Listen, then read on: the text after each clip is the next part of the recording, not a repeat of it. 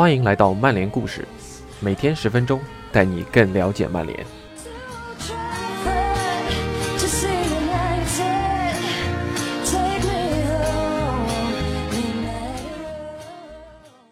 今天给大家带来的故事叫做《什么是生命的意义》。这个是坎通纳做的一个演讲。其实这个故事呢，是和昨天马塔叔叔的故事有上下文关系的。因为坎通纳成为了马塔叔叔发起的 Common Go 运动第一个导师，而这个也就是他在呃任被任命为导师的活动中做的演讲。什么是生命的意义？足球赋予你生命的意义。对此，我深信不疑。但你的生活、你的历史和你的本质，也同样会给你的足球赋予意义。我要说的事情，是我以前几乎没谈论过的。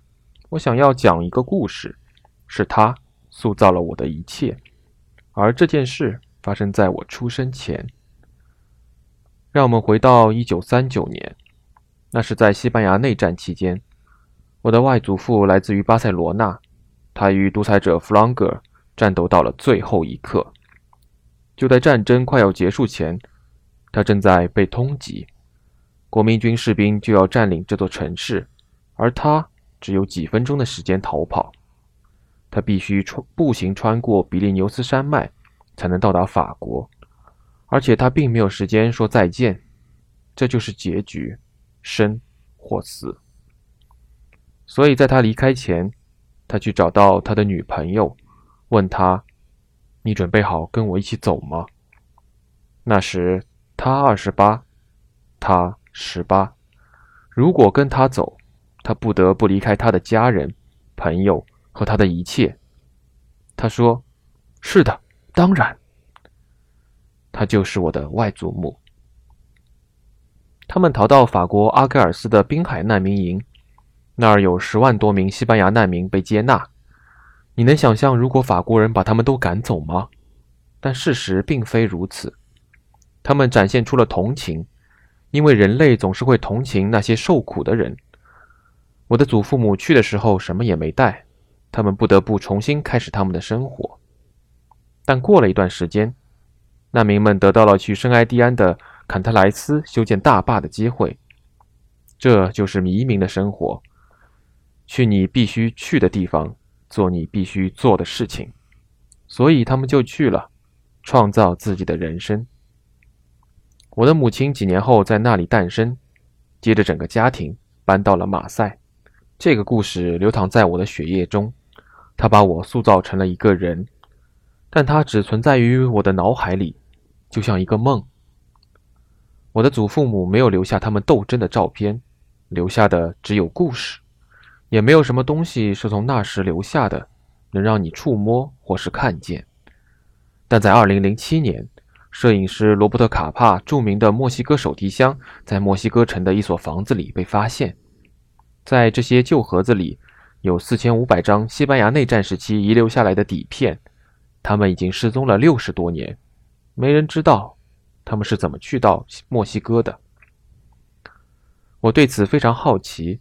所以，当这些照片在纽约城展出时，我带着我的妻子去了。绝大多数照片都是很小的底片，成千上万，你得用放大镜去看它们。但有些在展厅中央展出的照片相当巨大，差不多能有三米高。照片里的人都是真人大小，感觉就像你能伸手触碰他们一样。就在那时，我见到了我的外祖父。不可思议，不是吗？但他就在那儿，还是年轻时的样子。我确信那就是他，但我不能完全肯定，因为我从来没见过如此年轻时的他。所以，当几个月后这个展览来到法国，我带着我的母亲去看，他还是在那里，依然是年轻时的样子。我问：“这真的是他吗？”我母亲说：“是的，就是他，就是那时他们正要逃到山里。”真是难以置信。去你必须去的地方，做你必须做的事情，所以他们就去了，创造自己的人生。想象一下，如果我的外祖父没有那么做，想象一下我的外祖母如果没跟他走，可能我的母亲也就不会存在，我当然也就不会存在了。然而，这只是我们故事的一半，还有一张照片塑造了我的人生。我的曾祖父母也是移民。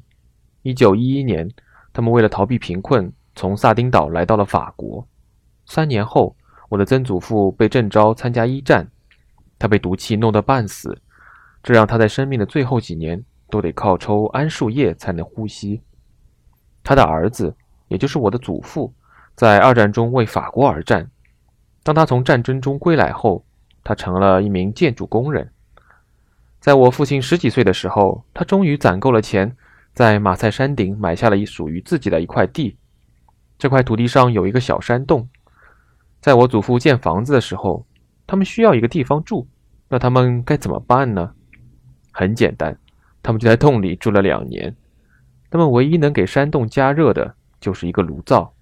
这听起来像是你家人讲的旧时代的神话，但实际上有一张1956年冬天的照片，我的祖父母和我的父亲待在山洞里，身上盖着毯子取暖。多年来，我祖父一直从山洞里出来造房子。首先，他做了一个凹室，然后是一个平台，再然后他在上面为我的父母建了一个家。这就是我长大的房子，这是我所继承的。这也是我的血液。我最初的记忆之一就是带着十个沙袋到他们正在建造的房子前，在那之后我才会被允许去踢球。白天父亲造房子，晚上他在一家精神病院当护士。我的这段过去也有着特殊的意义。正是因为我父亲的教父是精神病院的病人，他才成为一名护士，并在那里工作。教父名叫苏维尔，是我祖父的兄弟。二战时，他被囚禁了五年。在经历了那次创伤后，他最终被送往图鲁兹爱德华医院。我父亲和苏维尔的关系非常亲密，这激励了他成为一名精神科护士。他和他的教父住在同一个病房，每天晚上都照顾他。这就是我的家庭，我的过去和我的灵魂。我在世界各地都待过。事实上，去年我才在萨丁岛上。购买了一处农业地产，来重新了解我的家族历史。然而，我将永远全心全意地爱马赛，因为这些记忆塑造了我。它将永远是我的城市。人们问我为什么那样踢球，这就是答案。是的，足球赋予生命意义，但同样，生命也赋予足球意义。我几乎从不讨论这些私事，特别是关于我父亲的教父。这很难。当我说起这些，就好像有天使在为我说话，但是我分享这些历史有一个重要的原因：我们所经历的时代充斥着广泛的贫困、战争和移民。在世界上，买不起足球的人比花得起两百欧看英超的人还多。足球是生活中最好的老师之一，它也是生命中最伟大的灵感之一。但目前，足球的商业模式忽略了世界上的许多地方，穷人社区。需要足球，就像足球需要穷人社区一样，我们需要支持一个更加可持续、更积极和更包容的足球世界。我将尽我所能提供帮助，这就是我加入 Common Goal 共同的目标，成为他们第一个导师的原因。Common Goal 的使命是将整个足球业百分之一的收入用于基层足球慈善事业。六十多名球员已经承诺拿出他们百分之一的工资。更美妙的是，他们既有来自大俱乐部的，也有小俱乐部的，有男球员，也有女球员。他们来自世界各地的各个联赛。足球应该为人民服务，这并不一定是一个乌托邦式的想法。没有理由不让现在的大部分球员团结起来，支持足球社会的方方面面。我们所有人，无论贫富，无论我们是移民还是第十代公民。都能在足球运动中找到同样简单的快乐。我们有同一种语言，我们有同样的感受。一直以来，我都被问到关于我职业生涯的问题：为曼联踢球感觉如何？你为什么踢得这么好？人们想要某种复杂的答案，他们想要知道某种秘密。但其实答案很简单。福格森爵士擅长一件事：每当我们上场比赛后。在工作了好几个小时后，我们都可以自由活动。我们可以完全自由的到我们想去的地方，随心所欲的玩。我无法忍受足球。如果足球不是关于自由的，那它是什么？所以，请允许我向那些运行着全球足球世界的人们、球员、经纪人、赞助商和足协，问这个同样简单的问题：如果足球不是关于自由的，那它是什么？如果生命与自由无关，那它？是什么？生命的意义又是什么呢？我认为我们都赞同，我们能为人类做得更多。现在你知道我的历史了。我来自一个由移民、叛军、士兵和工人组成的家庭。当我还是个孩子的时候，我们拥有的东西并不多，但对我来说，生命的真谛就是我们在微小瞬间发现的惊喜。也许是和家人简单的野餐。也许是把三双袜子卷成一个球，用鞋带系起来；也许我们在阳光下踢球，然后我们躺在草坪上。我们对一切都感到惊奇，也对一切都不感到惊奇。当我三十岁挂靴时，你们知道我干了什么吗？这对我来说非常特别。我去了一个我祖父母在一九三九年不得不逃离的城市，并住了下来。